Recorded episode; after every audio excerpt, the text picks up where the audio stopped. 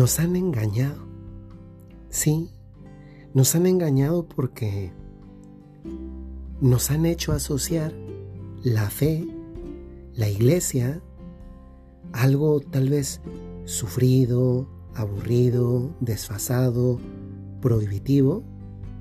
Cuando la iglesia existe, cuando la fe nos ha sido dada para el plan más maravilloso que Dios tiene para cada uno de nosotros, como lo es el ser felices.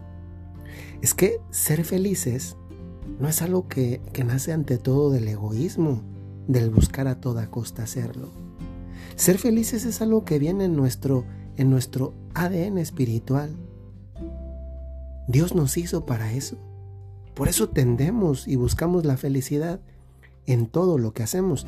A veces nos equivocamos en el lugar, en las personas, en los momentos en donde la hemos querido encontrar. Pero en el fondo, a veces por despiste, descuido, falta de formación,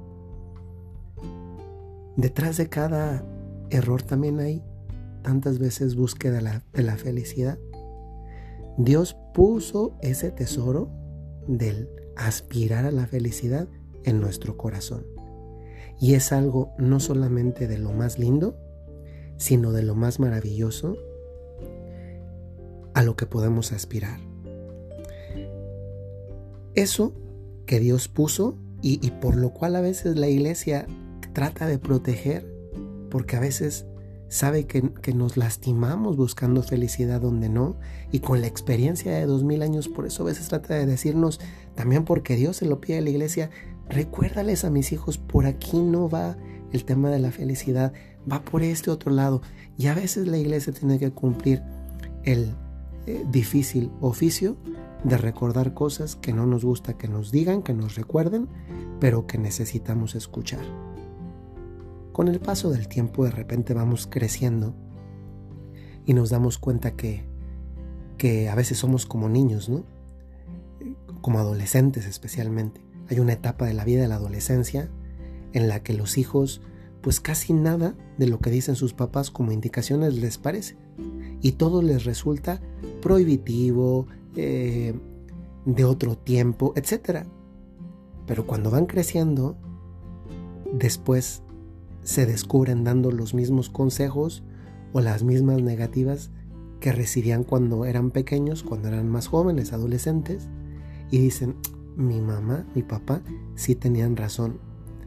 Y entonces entran como, como en esa experiencia de, de coherencia y de ver que eso que vivieron en otra etapa de la vida, comprensible porque es un momento diferente, a veces, no siempre, pero a veces asociado a la rebeldía, pues con el paso de los años se lleva razón. Saben, con este tema de la felicidad, que es algo que Dios puso en nuestro corazón, es una aspiración legítima, el problema es que a veces, tantas veces más bien, nos ponemos a buscar la felicidad en tantos lugares geográficamente fuera de nosotros. Así le pasó a un santo muy conocido y muy popular, como es San Agustín. Él experimentó una conversión en la etapa madura de su vida y es muy bonito porque llegó a ser santo. Si alguna vez tienen chance, lean las confesiones de San Agustín, que son además una joya de la literatura. San Agustín las escribió en latín, pero hay, hay traducciones al, español.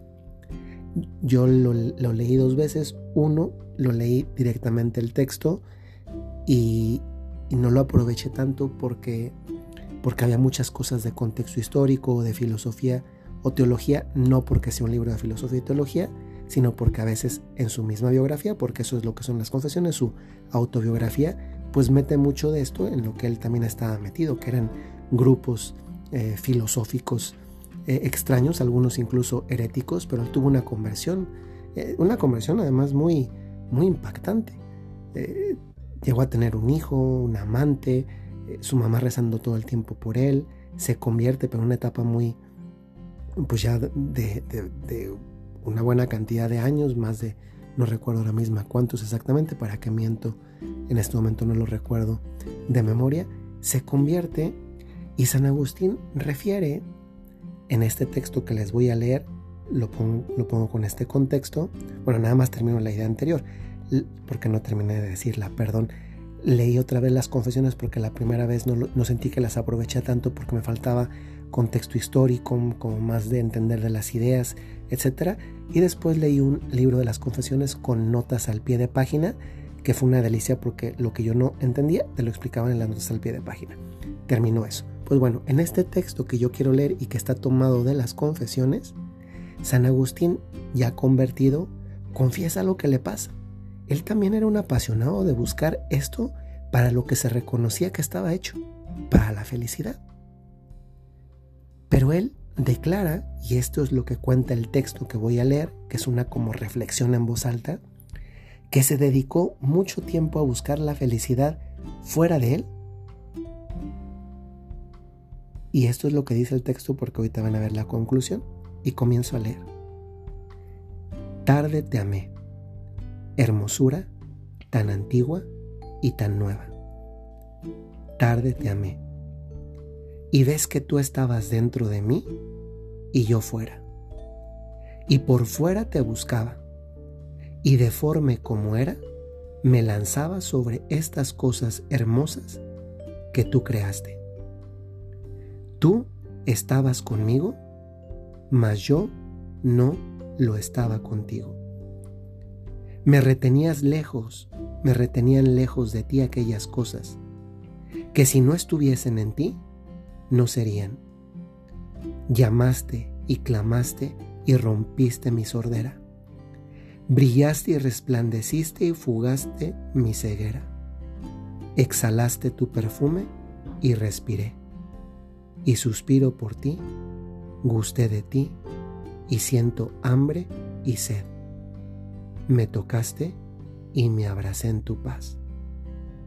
Nos hiciste, Señor, para ti y nuestro corazón está inquieto hasta que descanse en ti. Hay una parte lindísima de esta reflexión en voz alta que hace San Agustín. Bueno, más que una reflexión en voz alta es una oración porque se la está diciendo a Dios. Y es esta. Tú estabas dentro de mí y yo fuera. Y por fuera te buscaba. San Agustín encontró la felicidad, que es esta la que también nosotros aspiramos cuando en lugar de buscarla fuera de Él, se fue a buscarla dentro de Él. Queridos amigos, es difícil encontrar la felicidad en uno mismo, pero es imposible encontrarla en cualquier otro lugar. Muchas personas, y eso no deja de sorprenderme, tienen de todo. Riqueza, popularidad, belleza en algunos casos, la cual además pues es bastante pasajera, ¿no? Porque, porque la edad pasa y además también la belleza de la edad también es digna y bellísima. Yo conozco damas honorables que son unas auténticas belleza de señoras, no solamente en su porte, sino también en su alma. Pero todo eso tiene una caducidad. Todo eso es pasajero, el solo hecho de saber que no estamos aquí para siempre.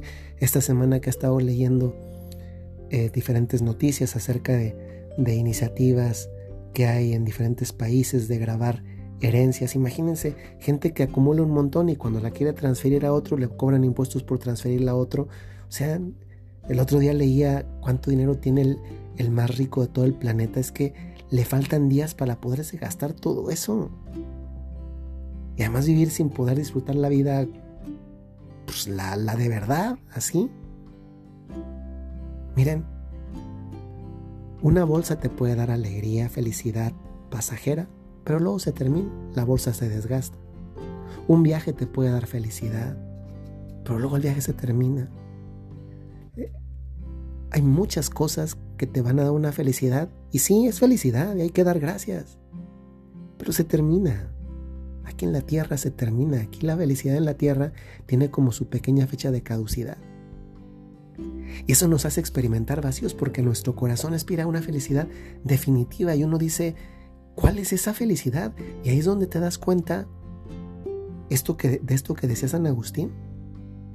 Aprendió a darle sentido a esas pequeñas felicidades cuando encontró la felicidad que no era sino una persona, era Dios. Y eso llenó sus vacíos, por lo cual a veces andaba buscando, tenía un vacío, y a veces nos pasa también a nosotros, tenemos vacíos y queremos llenar esos vacíos con felicidades exteriores. Algunas felicidades de verdaderas y otras falsas felicidades. Pero hasta que no reconocemos que lo que nos falta como plenitud es Dios nuestro Señor, la gran felicidad, esos vacíos no se llenan. Pero cuando se descubren, se experimenta una plenitud existencial. Y eso es lo que hoy, sinceramente, con todo el corazón, les deseo. Porque entonces, la vida tal vez no cambia de la noche a la mañana. Pero sea que sea llevadera o difícil, teniendo esta felicidad que es una persona que es Dios, vas a saber ir adelante por la vida a pesar de las vicisitudes, porque en el fondo de ti ya eres feliz. Y eso es un adelanto del cielo. Soy el Padre Jorge Enrique Mújica, de los Padres Legionarios de Cristo. Y aunque Llevábamos dos días sin mandar podcast. Ya les he pedido algunas veces paciencia. Hoy sí lo hay, pues hoy lo agradecemos a Dios. Y ojalá que esta meditación, esta reflexión, les ayude sinceramente para pedirle a Dios la gracia de saber buscar la verdadera felicidad, que no es otra que buscarlo a Él. Gracias a la cual además, una vez que se le encuentra, podemos disfrutar muchísimo más todas las demás felicidades cotidianas. Hasta luego.